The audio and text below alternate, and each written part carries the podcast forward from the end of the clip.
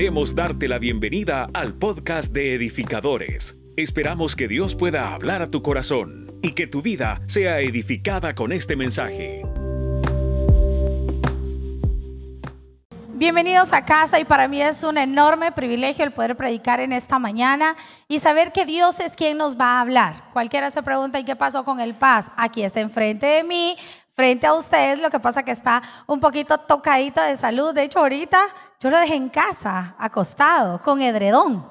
Y de pronto apareció y pegué el gran grito porque dije, resucitó. O sea, yo lo dejé ahí en la casita, pero qué alegre que estás aquí y qué bueno también para la iglesia que ha venido a recibir de parte del Señor. No hay duda alguna que es Dios quien nos va a hablar en esta mañana y no hay duda que es Dios quien va a recordarnos el para qué nacimos y el para qué nos tiene en esta temporada aquí en la tierra. ¿Cuántos no se han perdido nada de la serie Propósito? ¿Quiénes han estado todos los domingos? Muy bien, qué bueno por la iglesia fiel. Los demás, pégale un codazo y dígale, hey, te esperamos todos los domingos. Y de eso se trata, que vayamos creciendo y todo este mes de marzo hemos hablado de propósito y ahora vamos a hablar de apasionados por un propósito. Mientras Dios me daba esta palabra, que fue allá como el día martes, yo le decía, Señor, tú sabes que yo soy como una, como una calculadora. Yo voy paso a paso, yo no soy, o sea, no, no corro con las cosas comparativamente, si es que si me pongo a la par de uno que es muy lento, pues sí, salgo con trofeo, ¿verdad? Pero si me pongo a la par, tipo mi esposo, ahí me lleva corriendo porque sí, lleva bastante acelerador. Pero mientras Dios me daba este tema y hablaba de apasionados, la pasión no se desarrolla por nuestra personalidad. Usted sabe eso. Mientras yo me preparaba, le decía, Señor, ¿y qué hay de aquellos que son súper tranquilos? ¿Y qué hay de aquellos que se consideran súper introvertidos? ¿Quiénes son introvertidos en este lugar? ¿Sí? O sea que son, todos son extrovertidos. ¿Quién viene a hacer conmigo una dinámica y dirige con el micrófono? Levántese, véngase. Yo sé que son muchos los que van a decir, ah, no, ahí tampoco ya me apunto. Entonces, yo mientras me preparaba le decía, Señor, ¿esto tendrá que ver con el perfil de personas o tendrá que ver con la personalidad de cada uno? Y Dios me recordaba que no, que esto no tiene que ver con personalidades, por eso me encanta, porque Dios te ha traído este domingo a este lugar, porque esta palabra va a tener que ver contigo. ¿Cuántos dicen amén? Y entonces vamos a hablar de apasionados por el propósito. Y antes de avanzar, quiero recordarte algunas verdades que son muy, pero muy importantes. Nada en nuestra vida sucede por casualidad, sino por propósito. Todo lo que nos ha pasado. La persona que está casada contigo tiene un propósito. Ser mamá de 15 mil niños tiene un propósito, desarrollar paciencia, sí, tiene propósito, todo tiene propósito en la vida. El trabajo donde ahora estás tiene propósito, tus amigos tienen propósito, tu noviazgo mismo tiene propósito, todo tiene propósito. Lo que nosotros trabajamos en nuestra vida, cuando llegamos a Cristo, ya no nos podemos mover por casualidades, sino por propósito. Y era una verdad que yo te quiero recordar en esta mañana. Número dos, hemos nacido con habilidades, capacidades, dones que Dios ha colocado para ejecutar la tarea encomendada. Aquí nadie puede decir, ¿y para qué eres bueno? No, pues yo para nada. Claro que eres bueno. En algo somos buenos. ¿Quiénes pueden cocinar en este lugar? Envidia. Yo ahí voy caminando y avanzando. No soy tan experta ni nada pro, pero ahí voy y le quiero echar las ganas. ¿Quiénes son buenos para los ejercicios aquí? También los envidio. Qué bueno, ahí nos vamos encaminando. Mire, para algo somos buenos. Unos son buenos para, para enseñar, excelente, aquellos que tienen eh, el llamamiento ministerial de poder enseñar, de poder eh, formar a otros, aquellos que son buenos para la música. A mí me encanta la música pero jamás en la vida yo cantaría en público, nunca en la vida.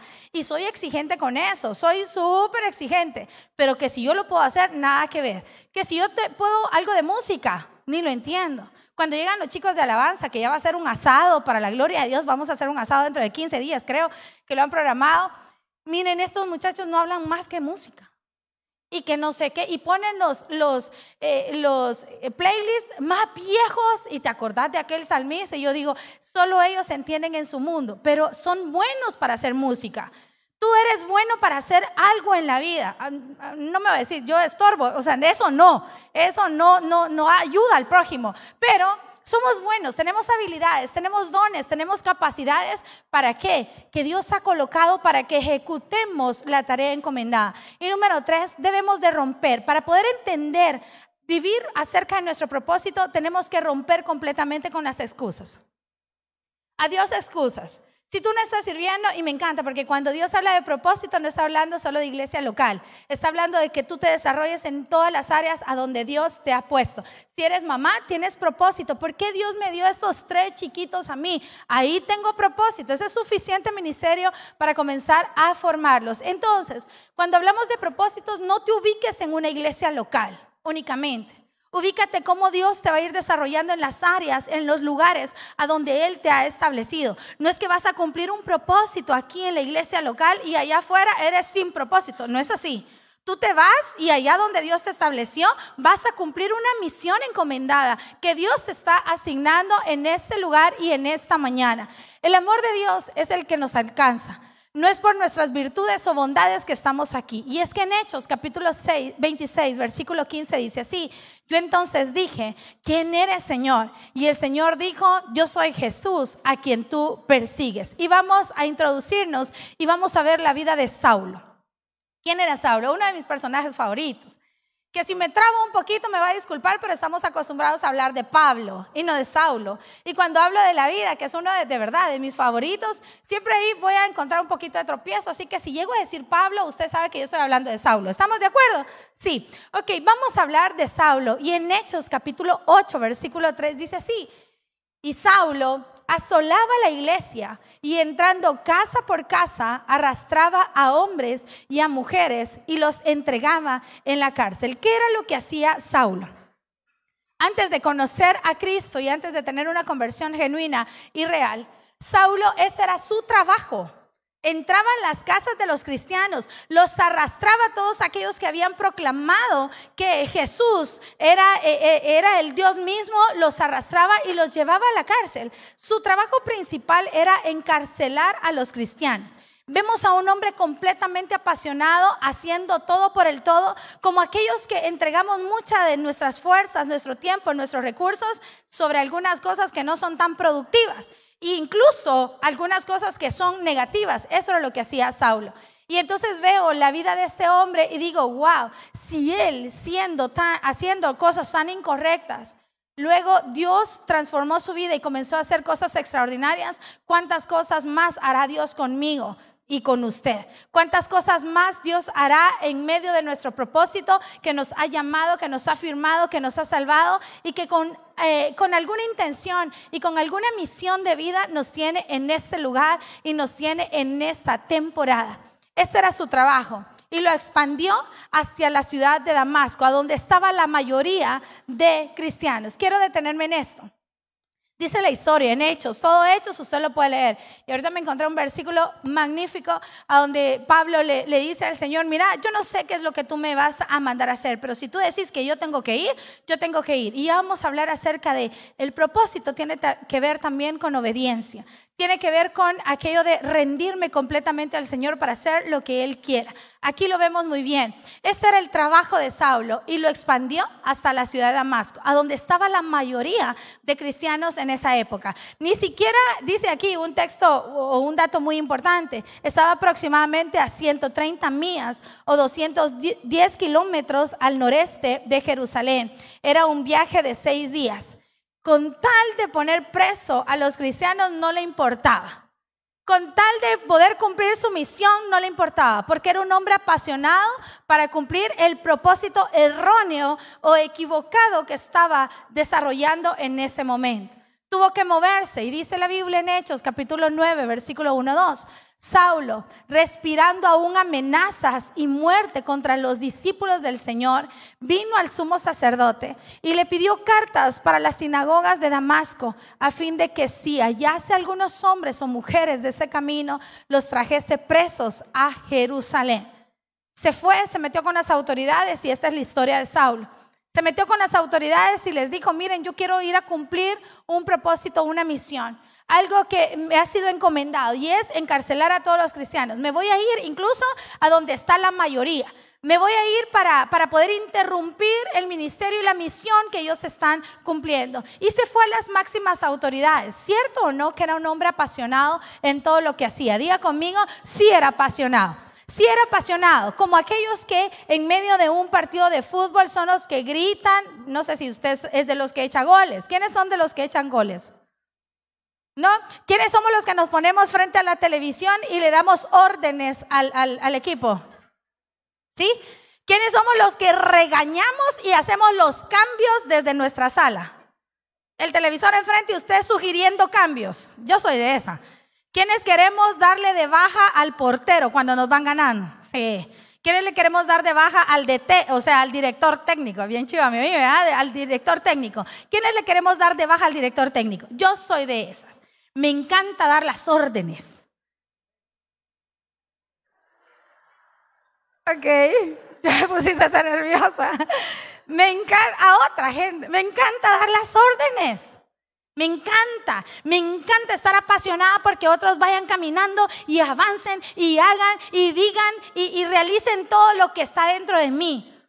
Una cosa es cuando estás en expectativa de que otros se desarrollen y otra cosa es la expectativa de que Dios te hable para que tú te desarrolles. Y Pablo lo tenía, Saulo más bien en ese entonces lo tenía sumamente claro. Lo vamos a ver aquí. Era apasionado aún en medio de lo negativo. Yo no digo que apasionarse por el fútbol sea malo, para nada. Tengo tres hermosos futbolistas en mi casa. Y a mis hijos les encanta y es una loquera. Santiago acaba de trabajar, me voy a pasar ese ejemplo que estaba más adelante. Y un día de estos le pagaron. ¿Y para qué? Me vio el teléfono y me di, yo no le había contado que ya le habían pagado y le pagaron en mi cuenta, le depositaron. Ya lo mando a trabajar, no, no es cierto, pero sí fue a trabajar. Y entonces vio que le habían depositado, vio un mensaje en mi WhatsApp y me dijo, mami, mi dinero. Y yo, amor, ¿cuál dinero? Es que ya te depositar y ni yo había leído. Y le digo, si me leíste, pasé por alto ese mensaje y no supe que te habían depositado. Mire, eso se lo depositaron el lunes pasado. Yo no le puedo explicar ese tipo ya. Y ya puedes mandar, manda al cajero, llama, ¿y quién me lo va a traer? O sea, si está en mi cuenta, yo no se lo voy a robar, es mi hijo. Y yo, mi amor, sí te lo voy a dar, sí está ahí. Y me metí a la app del banco, cada, de verdad, llegaba a la escuela, pésame tu sal, métete, métete porque, no sé qué idea tenía él de que yo me iba a agarrar su dinero qué. Toda la semana pasó con ese tema de quiero ver mi dinero, quiero ver mi dinero, y yo a propósito no se lo daba, y ya le voy a explicar por qué. Porque si no, él hace unas cosas. Si alguien le dijera, yo sé que la iglesia no lo va a hacer, no va a decir, ah, ya le voy a pedir este bichito, no le va a decir eso. Pero si usted llega, me, fíjate que ¿Querés que te lo compre? Siempre es así. Y entonces no le saqué su dinero con ese propósito para que en la semana la tuviera guardada. Ah, pues ayer me dijo, ma, podemos ir a comprar mi ropa. Y según él, a saber cuánto dinero era. le digo, ok, vamos a ir a comprar tu ropa. Lo llevé. Y cuando ya estábamos ahí en el centro comercial, ya no vamos a ir a, esa, a ese lugar. ¿Y a dónde vamos a ir? A comprar pelotas. ¿Usted se imagina el estrés que me dio pensar que mi hijo estuvo trabajando para comprar pelotas de fútbol? es su pasión. Lo traté de persuadir hasta como pude y le dije, en tu cumple te regalan siempre pelotas, mi amor. Espérate, no estés gastando tu, tu propio dinero, que verdad que cuesta. Y yo comencé a persuadirlo, pero él tan empecinado que me dijo, no, y voy a ir a comprar pelotas. Y se fueron a comprar pelotas. Y mi dolor era pagando pelotas. ¿Quién va a pagar pelotas? En mi caso no me nace. A los que son apasionados con esto, sí lo hacen. Así, la pasión no tiene que ver con que tú te hayas súper desarrollado en un área, sino tiene que ver, como lo explicaba nuestro pastor a las nueve, tiene que ser con algo que te encante hacer, cosas que te gustan hacer. Como por ejemplo, yo te ponía anteriormente el tema del fútbol. Bueno, y aquí dice, era apasionado aún en lo negativo. Como aquellos que se levantan en movimientos. ¿Usted ha visto movimientos que uno dice, mm, mm, esto no es de Dios? no tienen nada de base cristiana, no tienen nada cristocéntrico, pero la gente no le importa. Va a las calles, levanta eh, eh, carteles y dicen, voy en pro de lo que yo estoy creyendo. Yo siempre me he puesto a pensar, ¿cuánta gente está creyendo lo negativo? Y sin temor alguno, sin vergüenza alguno, van, se levantan en favor de lo que creen. ¿Y cuántos cristianos estamos muy tibios que no nos podemos levantar a defender lo que estamos creyendo en nuestro corazón, a lo que creemos en nuestro espíritu, a lo que Dios ha hablado en nuestras vidas? Este era Saulo, era apasionado aún en lo negativo, respirando aún, dice uno de los versículos, amenazas y muertes contra los discípulos del Señor. La imagen que se nos viene es de un hombre enojado y violento, y así lo describen algunos comentaristas al apóstol Pablo, aún cuando era Saulo. Lo describe así, como un hombre enojado y violento, absolutamente convencido de su propia justicia. Saulo odiaba a los discípulos del Señor. Él no estaba buscando a Jesús cuando Jesús lo buscó a él. Podríamos decir que Saulo estaba decidido en contra de Jesús cuando Jesús estaba decidido por él. Yo estoy seguro que algunos, más bien la mayoría de los que estamos aquí, Ninguno andábamos buscando a Jesús. Fuimos encontrados por Jesús. Dice la Biblia que nosotros le amamos a Él porque Él nos amó primero. O dígame si usted despertó un día, abrió los ojos y dijo, hoy me decido por Jesús. Hoy voy a dejar el vicio. Hoy voy a cambiar. ¿Quién despertó un día así? Yo creería que nadie. ¿Quiénes fuimos atraídos por lazos de amor y misericordia por nuestro amado Dios? Todos entramos en esta categoría a donde hemos, habíamos decidido en contra de Jesús y Jesús nos estaba decidiendo a nosotros mismos. Yo creo que todos estábamos en este lugar. Saulo de Tarso pensaba que lo que hacía estaba bien pues su celo religioso lo había cegado, pero el Señor con su amor y bondad le hace ver su gran equivocación.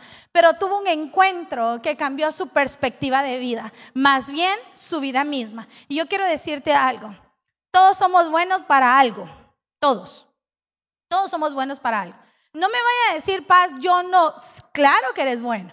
Si eres doctor, eres bueno en la medicina, tú eres el mejor. Si eres empleado, eres bueno como eres buena como secretaria. Si eres el portero de algún lugar, tienes que ser el mejor.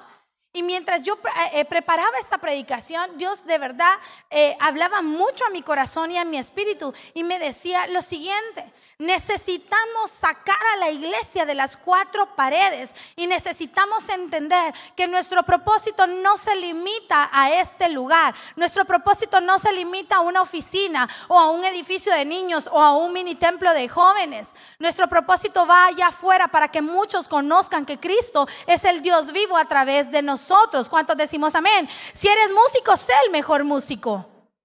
Si eres predicador, prepárate espiritualmente. Yo siempre digo esto, el tema de predicar no es cualquier cosa.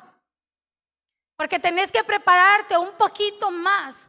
Porque tenés que generar y, y, tomar de parte del Señor la autoridad para poder hablar y que no sean palabras vanas, sino palabras llenas de autoridad. Pero si tú eres la secretaria, tienes que ser la mejor secretaria.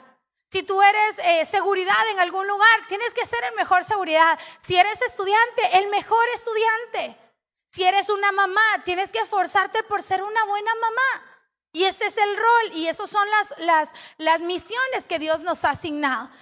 Eh, Saulo tuvo un encuentro que le cambió completamente su perspectiva de vida.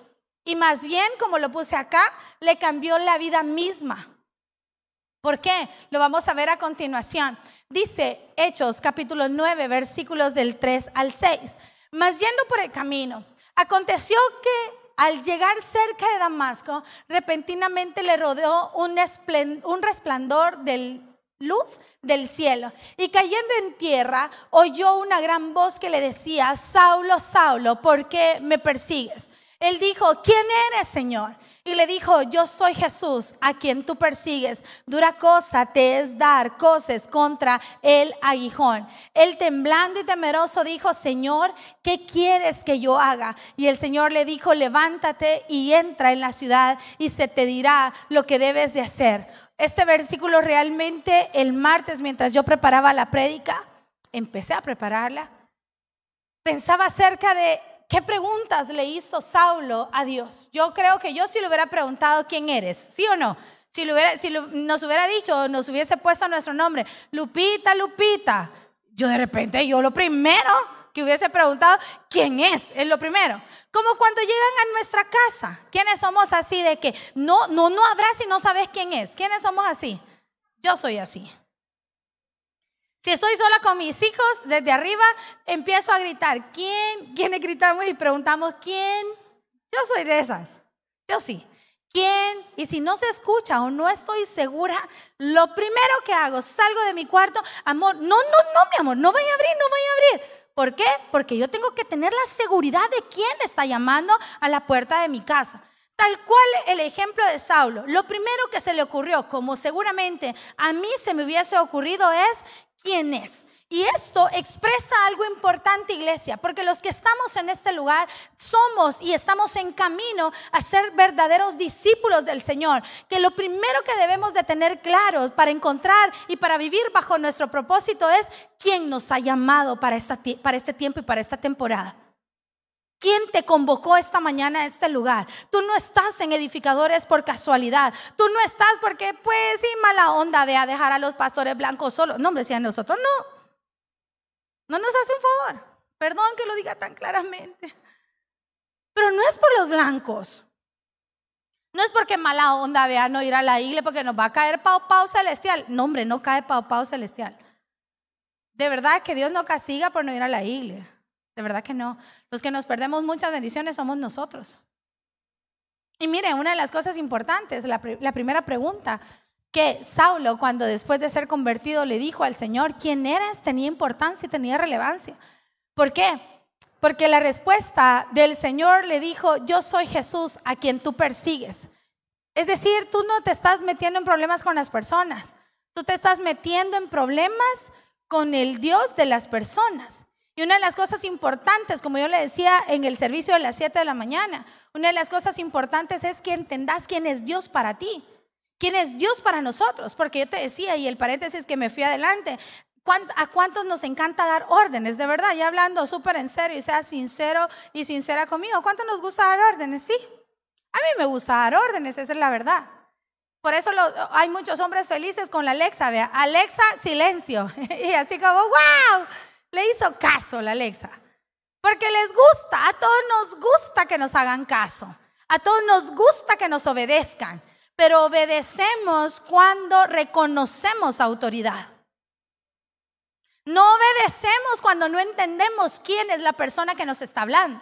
Tal cual yo les decía a las 7 de la mañana, mi caso, cuando yo tenía mis tres bebés chiquitos, aquí hay uno, ya no están tan bebecitos, y yo solo daba una orden y era automático. les enseñé que desde chiquitos eh, era una palabra mágica en mi casa, que era de acuerdo mamá. Y era como, mi amor, levante eso. De acuerdo, mamá. Era como un robotito que yo había creado. Empezaron a crecer, a crecer, y, les puedo hablar y es como, se van de largo. Y yo me regreso, según yo, queriendo usar mis poderes de madre, yo me, regreso, los veo a los ojos de manera directa y les digo, repetí, de acuerdo mamá, porque me encanta dar órdenes. Y una cosa es que me obedezcan porque soy su mamá y otra cosa es que me obedezcan porque no tienen opción. Así la vida del cristiano. Obediencia por reconocer quién es Jesús y quién es Dios para mí. Obediencia porque no tengo opción, porque soy en un proceso y quiero que Dios me responda. O porque pues sí, bien feo, vean, no hacerle caso a Dios.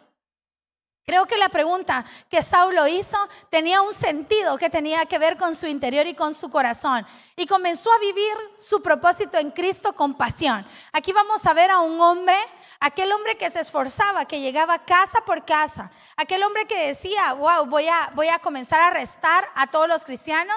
Ahora lo vamos a ver apasionados, pero del otro lado apasionado ya queriéndole meter al reino, como tú eres apasionado para hacer todas las cosas para el Señor, como tú eres apasionado para orar todas las noches, como tú eres apasionado para venir a la casa del Señor los domingos, como tú eres apasionado para prepararte y dar la clase a los niños, como eres apasionado para poder servirle a tu familia. Porque sabe una cosa, vuelvo y repito, insisto, el propósito tiene muchísimo más que ver que un templo. No es que voy a servir en este lugar, no es que voy a estar entregado completamente y cuando mis hijos me pidan comida, espérate que estoy ocupada en el reino. Esto no es así, iglesia. Esto no puede ser así.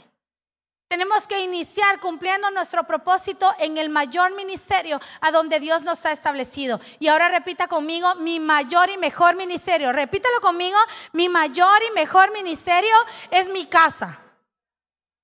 Ese es nuestro mayor y mejor ministerio. Porque entonces no se trata de venir y ser gentiles con los demás y ser ayuda para los demás y mostrarle la mano a los demás cuando nuestros propios hijos nos están necesitando, cuando nuestros padres nos están necesitando. Un día de estos yo le contaba a la, iglesia a las siete que fui a mi pueblo. ¿Cuántos somos de pueblo en este lugar? Lo máximo. Levante su mano, uy, que no le dé vergüenza sus raíces. Somos de pueblo y me encanta. Fui el lunes porque mi abuelita cumplía años. Cumplió 86 años. Qué dicha. Qué dicha tener abuelitos, ¿o no? Es hermoso tener una generación. Como dice Josué, es la generación que ha sembrado muchas cosas por nosotros. Y cuando uno es joven, olvida muchas cosas. Pero cuando vas avanzando en la edad y vas subiendo de los 40, tal cual es el caso, comenzás a reflexionar un montón de cosas. Y me recordé que mi abuelita cumplía años el lunes. Y la semana pasada cumpleaños la abuelita de Josué. Entonces hemos estado abueleando, pero súper chochando a los viejitos y súper rico y súper lindo. Entonces fui al pueblo. Y cuando llegué, me esperaban 50 pollitos. O sea, siguiéndonos. Después, tortillas hechas en comal. ¿Sí o no que eso es lo máximo de lo máximo de lo máximo? Tortillas hechas en comal, con quesito. Aquí está la, autora de esa sopita. Levantar tu mano, Lala. Ella es la que me cuidó toda una vida cuando yo era chiquita. Y nos tenía sopa de gallina, gallina asada. O sea, eso era un manjar absoluto. Mire, cuando nosotros decidimos entender que en todo lugar a donde hemos sido establecidos, vamos a hacer luz y vamos a cumplir un propósito, tú comenzás a contagiar a todo tu entorno en todo lo que Dios te ha encomendado y en todo lo que estás haciendo. Yo iba con un chip de, tengo que ir súper rápido como a cumplir una misión porque no me queda mucha opción. Iba con la idea de, perdón que sea tan sincera, pero voy a ir a perder mi tiempo. Y que, perdón que hable tan claramente, usted sabe que nunca le voy a ocultar nada. Pero iba con la idea de, ay, el lunes tengo cantidad de trabajo. Y mi mami todavía iba en el carro y me dije, hija, ya, deja tu chip. No iba con el teléfono porque iba manejando, pero quizás llevaba una cara de, de quiero que, vea, que esto se apure, quiero llegar rápido a comer y saludar, celebrar, irme porque tengo muchas cosas que hacer. Mientras iba en el carro, mi mami me dijo, hija, ya cambié ese chip. Cuando me dijo, hija, ya cambié ese chip, me quedó tan marcado que llegué y era de Dios porque ahí no tenía señal, a donde mi abuelita no sé qué pasó con el wifi, no sé qué onda, pero no llegó nada de señal. No podía trabajar porque trabajo en un dispositivo, no podía trabajar. Comencé a meterme en el ambiente y supe por qué Dios me había llevado ahí. Y una de las cosas que mi abuelita está padeciendo em, de una enfermedad que usted ya la conoce, que se le olvida a las personas todo. Y entonces llegué y me dijo, señorita, ¿y usted?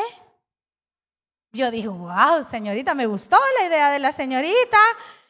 Y, me, y usted, señorita, y yo, abuelita, soy Lupita. Y se me queda viendo y solo yo tengo ojos verdes en toda mi casa, en toda mi familia.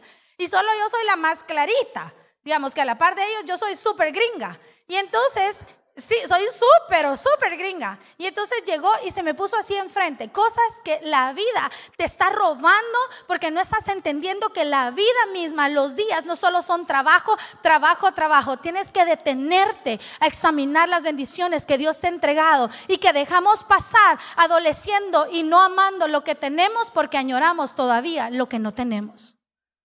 ¿O no es así?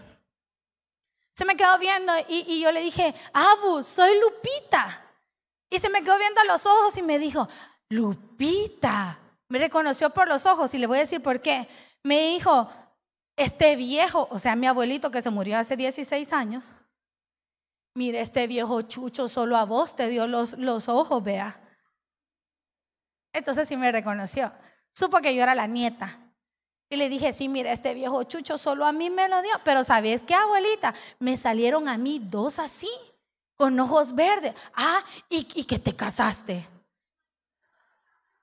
Ah, me casé. Y las niñas, no, yo no tengo niñas, yo tengo niños. Y me envolví tanto en ese ambiente que de pronto me di cuenta que eran las 3 de la tarde. Y me dice mi hermana, Herma, tenés que mandar todas estas cotizaciones, tenés que hacer. Y me empezó a apresurar y me dice, vámonos. Miren, es necesario que hagamos altos en nuestra vida. Se te está yendo tu familia. Se te están yendo tus amigos. Se te están yendo tus padres. Se te está yendo tu generación. Tus hijos están creciendo y no te estás dando cuenta. ¿Quiénes tienen hijos guapos en este lugar? Los más guapos, levante los papás que tienen a los hijos más guapos. Mire, yo le estoy ganando, yo tengo a los hijos más guapos. Y todos decimos, tenemos hijos guapos, inteligentes. ¿Quiénes tenemos hijos inteligentes? Nombre, los míos.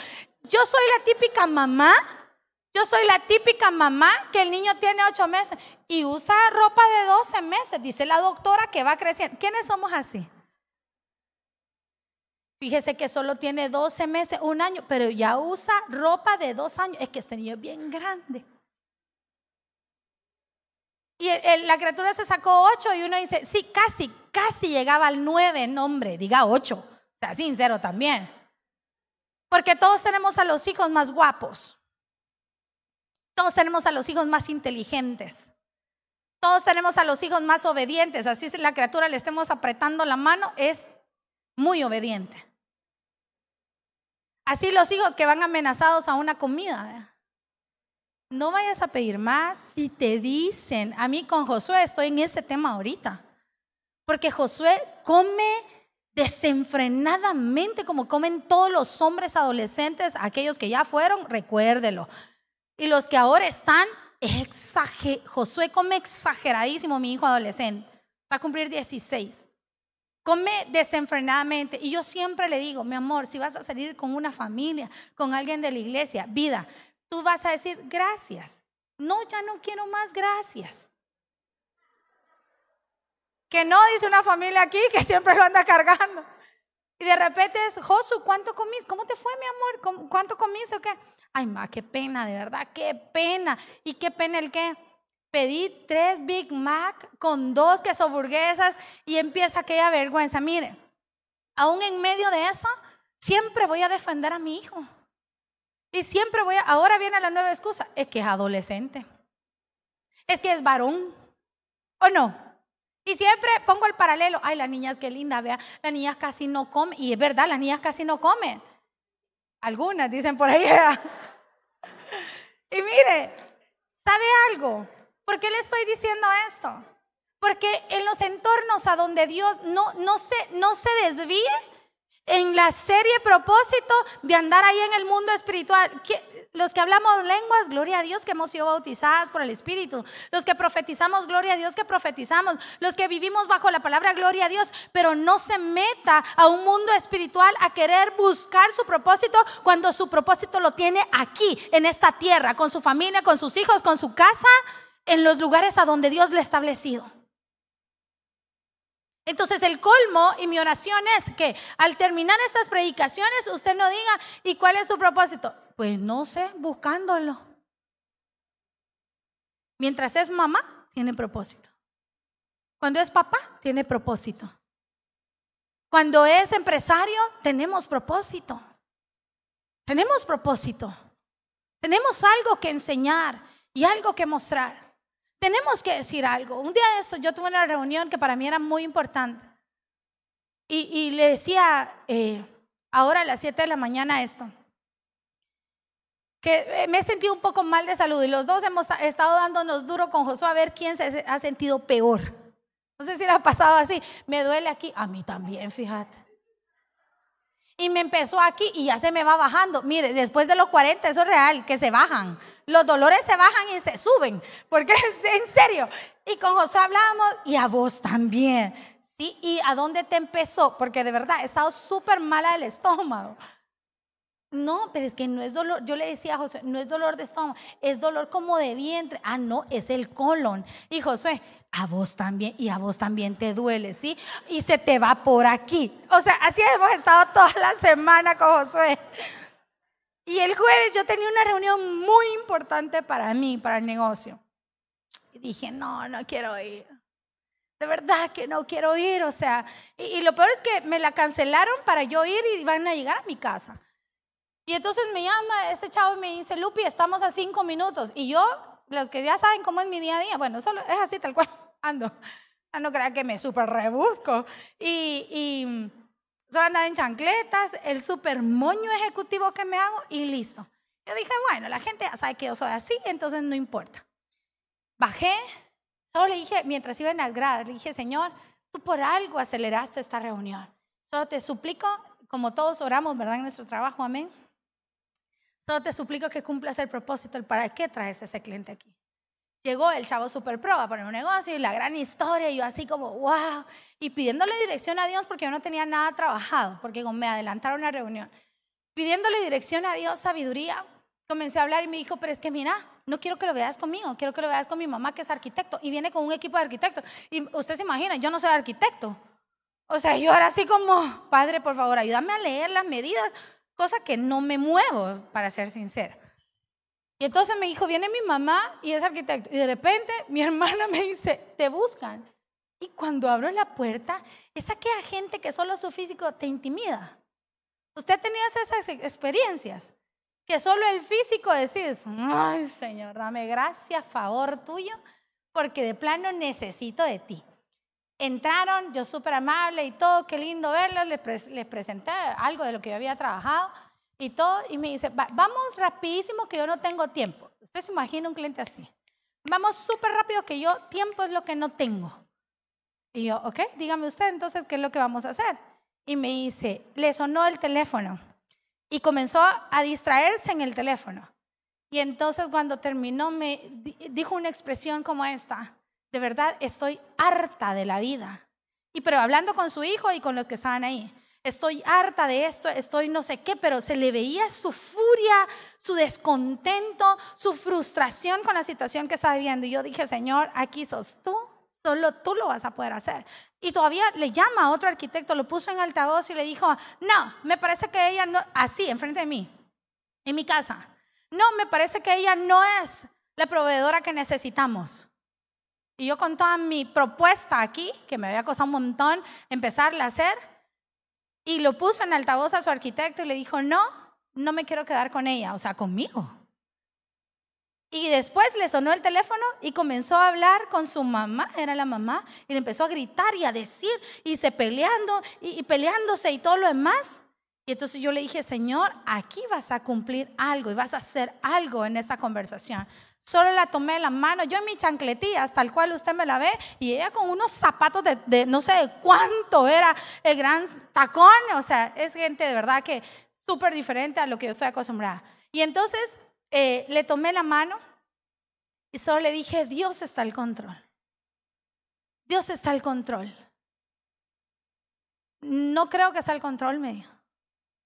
De verdad no creo que sea al control me quieren embargar y comenzó a hablar de todas las cosas que le estaban pasando. Le dije, aunque lo dude, aunque usted no lo crea, Dios está y sigue al control. Comenzamos y seguimos hablando acerca de la cotización y todo lo demás, y solo me hizo así. Cuando ya se iba, empezó a escucharme y todo lo demás. Me dijo, ok, ¿a dónde te tengo que firmar? Dale, sos aprobado. Ni modo. Y se fue. Terminó la reunión, el chavo me dijo, de verdad, Lupi, gracias por tu paciencia, gracias de verdad por tu, por tu calidad de persona, no sé qué. En la noche me escribe, como a las 11 de la noche, le dije a mi esposo, mira, me está escribiendo este, este, este, el señor que vino. Y me dijo, ¿será que mañana tenés chance de recibirme? Yo dije, sí, yo dije, a vos sí, pero a tu mamá no, pues, pero yo le dije, ok, está bien, tengo chance. Me dice, vamos a llegar a las 9 de la mañana. Llegaron otra vez, pero solo llegaron los dos. Llegaron y me dice, mira, quiero decirte algo. Mi mamá ahorita está por llegar. Quiero suplicarte que tengas la misma paciencia que tuviste ayer. Súper. Llegó, súper amable como ella es. Amable, dulce. Llegó y me dijo, quiero decirte algo. Ayer yo no andaba en mis cabales por mis situaciones y por todo lo que estoy viviendo ahora. Recién me estoy divorciando, estoy perdiendo mi herencia, estoy en eso, o sea, un caos absoluto. Pero lo que vos hiciste ayer, y, vos, y me, y me vocea, y yo no soy tu amiga, pero ella me vocea. Pero lo que vos hiciste ayer, me hizo recordar que yo un día le serví a Dios. Y que yo te conozco al Dios que tú dijiste ayer que estaba al control. Un día puede tener propósito tu vida, pero sacale el mayor de los jugos, iglesia. Una reunión Dios te va a convocar, sacale provecho. Una consejería, una palabra, algo que destine la vida de otros, sacale provecho porque Dios va a hacer obra grande contigo también. ¿Sabes algo? Necesitamos despertarnos y entender que nuestro propósito está fuera de estas cuatro paredes. Gloria a Dios si Dios te llama a este lugar para que te afirmes, para que le sirvas a la iglesia. Pero también tenés un propósito allá afuera cuando andes en tu carro, cuando le estés sirviendo la comida a tus hijos. Tenés propósito que cumplir. ¿Cuántos dicen amén? Y comenzó a vivir su propósito en Cristo hizo dos preguntas claves. La primera, ¿quién eres, Señor? Saulo respondió con dos de las más importantes preguntas que alguien puede o tiene que hacer. Constantemente debemos permitir que esta respuesta toque también nuestro corazón. ¿Y por qué creemos y por qué un comentarista decía, ¿por qué esta pregunta? Número uno, porque muestra un corazón humilde. Solamente te vas a regir a alguien cuando para ti representa algo. Si alguien te dice, siéntese aquí y no representa nada para ti, le vas a hacer caso.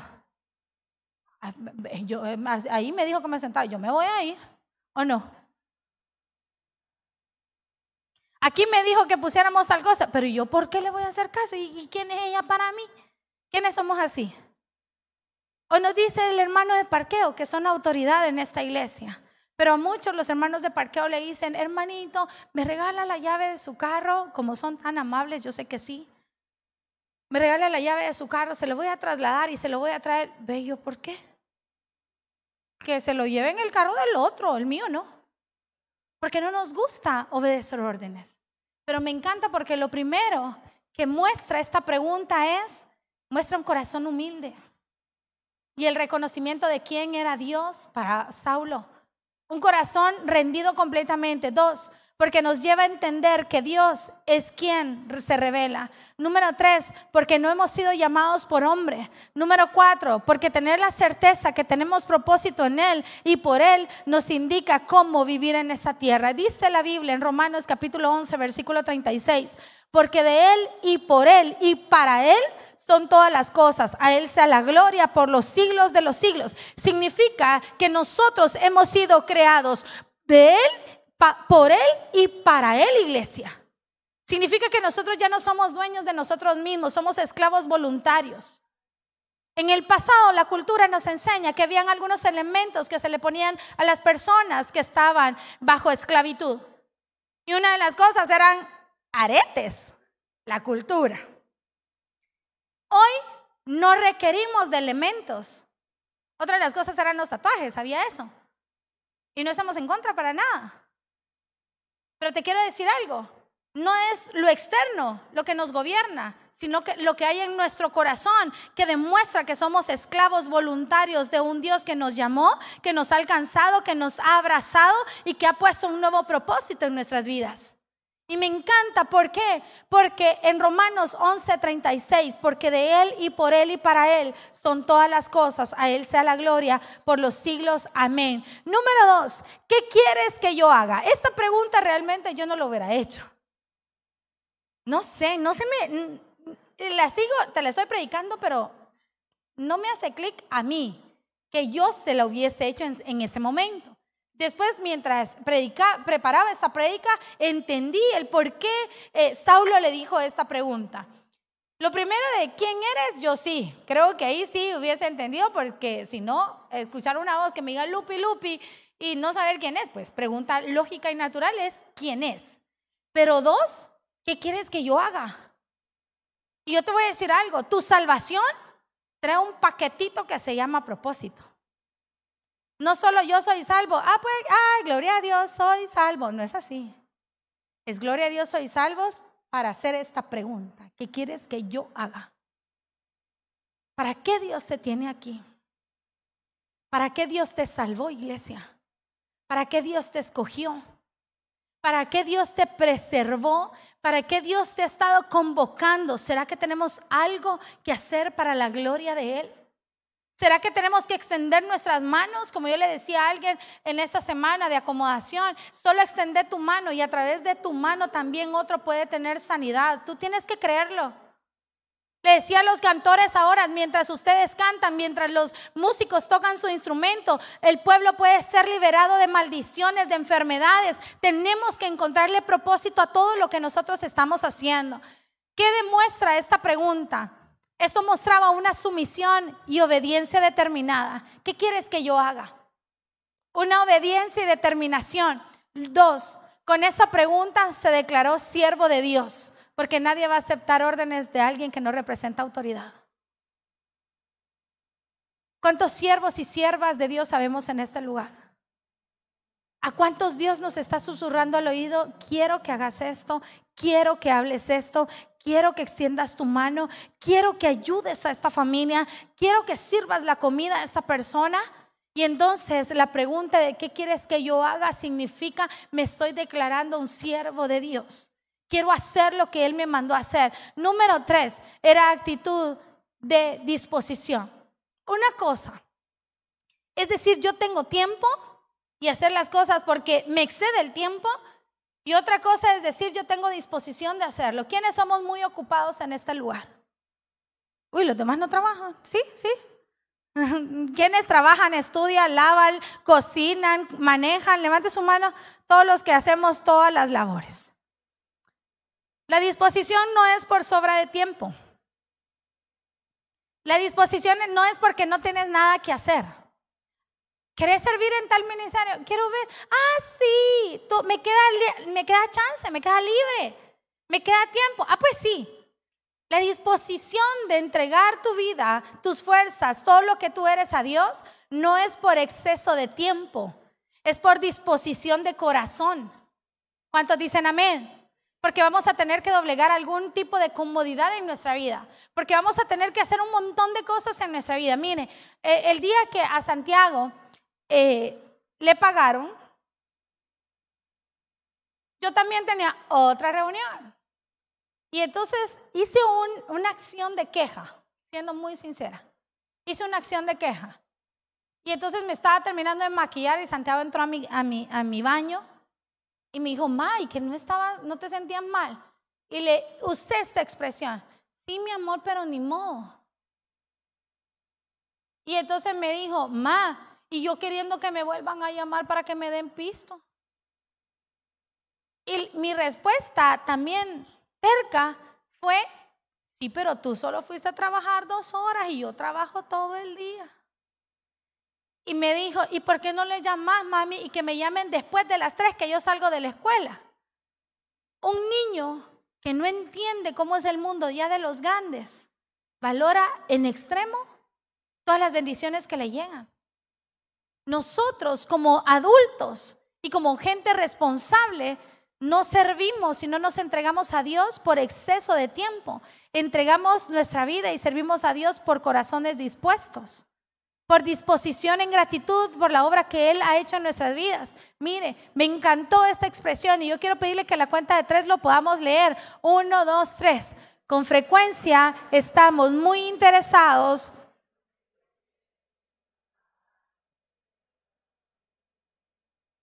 Otra vez, esto pareciera que no, no desayunó. Está bien que no haya almorzado, pues porque no estamos en tiempo. Gloria a Dios porque nos van a llevar a almorzar. ¿Sí, amén? Ok, usted va a llevar a alguien. Dice, a la cuenta de tres, uno, dos, tres. Con frecuencia estamos muy interesados en lo que Dios quiere que los demás hagan, pero el corazón rendido pregunta, ¿qué quieres que yo haga? Somos expertos. Ay, sí, hombre, lástima que no vino aquel para que oyera este mensaje. No, hombre, somos expertos y estamos muy dispuestos, muy interesados en saber lo que Dios quiere que los demás hagan. Pero aquellos que estamos rendidos, nosotros hacemos la pregunta, ¿qué quieres que yo haga? Solo los que estamos rendidos delante del Señor, ¿qué quieres que yo haga? ¿Usted cree que sus hijos van a servir a un Dios vivo si los adultos no les servimos? ¿Ustedes creen que sus hijos van a despertar, pero felices los domingos cuando a nosotros nos cuesta arrancar los domingos? Si los adultos, ay, ¿y vas a ir mañana? ay, vamos. ¿Vos qué decir? ¿Y ustedes, mi amor, qué dicen? ¿Ustedes creen que sus hijos pequeñitos van a decir, levantémonos? Ahora me agarró el estrés. Me dormí, estoy viendo una serie que ayer me super clavé en la tarde. Cené y la volví a poner y me volví a clavar. Y mis hijos tenían el teléfono y se descargó. Y entonces cuando ya me iba a dormir lo puse a cargar y no puse la alarma. Me desperté a las seis y veinte, mi esposito me despertó y me dijo, flaca, ya saben que él vive en fe siempre, me dijo, amor, no vas a ir, ya es tarde, tenés que ir a la iglesia. Me tiré de la cama, llegué y siempre despierto a mis hijos, ya es una, ya, ellos ya me pueden, otra gente también ya me puede. Y despierto a mis hijos así, siempre. Yo creo que cuando ellos estén en el cielo van a escuchar mi voz, cantarles porque llego y, y ahorita no les voy a cantar porque usted se va a ir. Pero sí le voy a decir lo que les digo. Siempre les digo, amores, este es el día del Señor hijos amados, o sea, es un amor, porque yo traigo recuerdos de, te levanta, ¿quiénes vienen de eso? De que nos levantan la cortina y no importa quiénes venimos de eso, ¿sí? Y que nos griten porque que soy burra, todo eso, de ahí vengo. Y entonces cuando entré a Cristo decidí cambiar mi cultura de hacer familia. Y entonces llego, empiezo a abrazarlos, a sobarlos, a animarlos y solo me acerqué a los oídos de los dos chiquitos que duermen juntos en el mismo cuarto. Llegué y les dije, mis amores, tenemos un gran desafío. Son las 6 y 20. Junior está sirviendo en el peniel. En 10 minutos salimos. Miren, unas hormigas. Y llego donde Junior, que ahora es un adolescente. A ese lo abrazo, me lo amontono. ¿Quiénes son así, mamás así, apechugonas? Sí, sí, yo soy pechugona y a mí me encanta y todo eso. Llegué y le dije, amor, tenés un gran, fue lo primero, vida, tenés un gran privilegio. Estás sirviendo en el peniel, te doy 10 minutos para que estemos en el carro. Y pongo, pongo cronómetro. Y en 10 minutos estábamos listos cuatro. Y veníamos volando. Yo te voy a decir algunas de las luchas, mayores luchas que tuve toda mi vida antes de ser pastora y antes de entender que esto es un gran privilegio. Una de mis mayores luchas es, no quiero que mis hijos aborrezcan el ministerio por la forma en como yo se los voy a presentar. Yo quiero que ellos amen la obra de Cristo. Yo quiero que ellos se levanten temprano porque es hermoso ir a la casa del Señor. Y hay cosas que no me han gustado de este mundo. ¿A quienes no le han gustado algunas cosas? Sí, sea sincera y sincero. Y no es que yo quiera presentarles algo diferente a mis hijos. Es que quien nos llamó, quien nos da todo, todo, todo, todo, hasta el último pan que llega a nuestra mesa es Cristo. Tenemos que tener una vida sedienta de Él, entregada, rendida completamente a Él. Si tú eres adulto y diriges una familia, que es tu mayor ministerio, tienes que recibir el día del Señor con gratitud, con alegría, con disposición. Entonces eso se va a pasar a tus generaciones. Es de entender, iglesia, que estamos muy interesados en lo que Dios quiere que los demás hagan. Pero aquellos que tenemos corazones rendidos, preguntamos, ¿qué quieres que yo haga? ¿Qué quieres que yo haga por ti? ¿Será que eres los abrazos que Dios quiere derramar en otros? ¿Será que eres la respuesta para una familia que está en caos? ¿Será que eres la respuesta para el corazón de tu pareja, de tu esposo, de tu esposa? ¿Será que eres la respuesta para el corazón de tus hijos? Yo ayer pasé toda la tarde acostada, descansando muy bien. Josuecito llegó de servir del peniel. Y, le cuento esta historia no para que usted diga, wow, qué familia pastoral más perfecta. No, hombre. Se lo cuento porque es lo que yo conozco. Yo no puedo hablar de sus hijos porque no los conozco. Llegó y fuimos a comprar comida a Jack, que hoy sí ya lo amamos, ya es parte de nuestra familia. Ya queremos a Jack. No lo dejamos entrar todavía, pero ya lo queremos. Y le dije, Junior, vamos a ir a comprar la comida al Jack. Fuimos. Y cuando íbamos me dijo, Ma, necesito hablar contigo.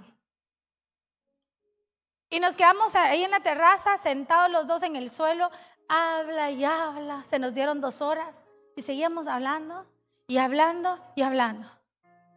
Sería erróneo que yo venga y le diga a Fito y a ver que son los pastores de jóvenes de la iglesia, chicos, metan, a, escuchen a los jóvenes de la iglesia, tienen mucha necesidad. Y no pueda y no tenga valor de escuchar a mi propio joven. Sé que él no me va a contar todo. la mamá, vea, nos engañamos. Si mi hijo me cuenta todo, no, hombre, eso no es real. Eso no es real. No sé, no, no vaya a fingir usted tampoco. No, el mío sí, fíjese, todito. No, hombre. Nada que ver. Y nos empezamos a hablar y todo. Y le dije, ¿me permitís orar por ti? Quiero ministrarte. Quiero bendecir tu corazón. Porque queremos y estamos interesados en que Dios cumpla el propósito en nuestra nueva generación. Pero no queremos ser las manos de Dios para esa generación. Si tenés a tus hijos, bendecilos en el nombre de Jesús. Ministra su corazón escucharlos, servirles, cumplir tu propósito en tu casa. Que estemos interesados en hacerle la pregunta al Señor, ¿qué quieres que yo haga?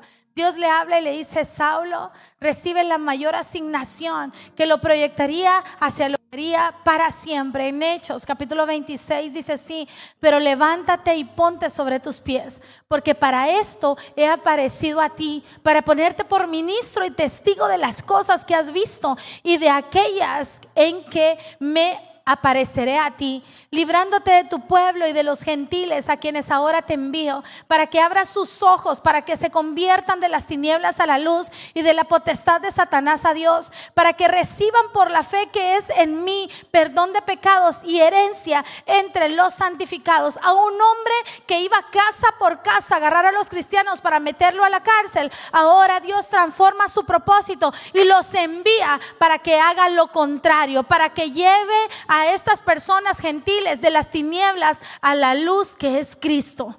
Yo quiero decirte algo de parte del Señor que lo escribí en mi teléfono esta mañana. Dios va a usar incluso tu pasado, aquel que te dejó marcas, cicatrices, dolores.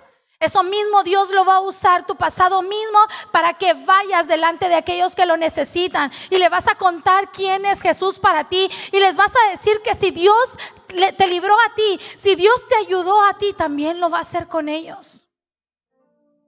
Hay muchas mujeres que en este lugar están con demasiados dolores por cosas de su pasado. Hay muchos hombres frustrados por la generación pasada que les tocó. Y yo te digo de parte del Señor Iglesia, esa historia Dios también las va a usar como lo usó a Saulo después convirtiéndolo en un apóstol, un verdadero apóstol que llegó al mundo de las tinieblas para sacarlos. ¿Quién más y quién mejor lo iba a hacer si no era Saulo? ¿Quién conocía más el mundo de las tinieblas si no era él? Que era experto para irlos a sacar de sus casas, para meterlos en cárcel ¿Quién más no es experto en algunas cosas que un día hicimos? ¿Quién más podría decirle al Señor esta pregunta que Saulo hizo? ¿Qué quieres que yo? Así fíjese, paz, que tenemos, aquí viene la gente, mire, y no me estoy burlando porque yo lo hice. Aquí venimos, tenemos propósito como familia. Eh, sí, pero ¿y el tuyo? Yo, tú, tú, tú. El tuyo. Somos muy expertos en querer que el hijo sirva, que la hija sirva, que la mamá sirva, que el esposo sirva.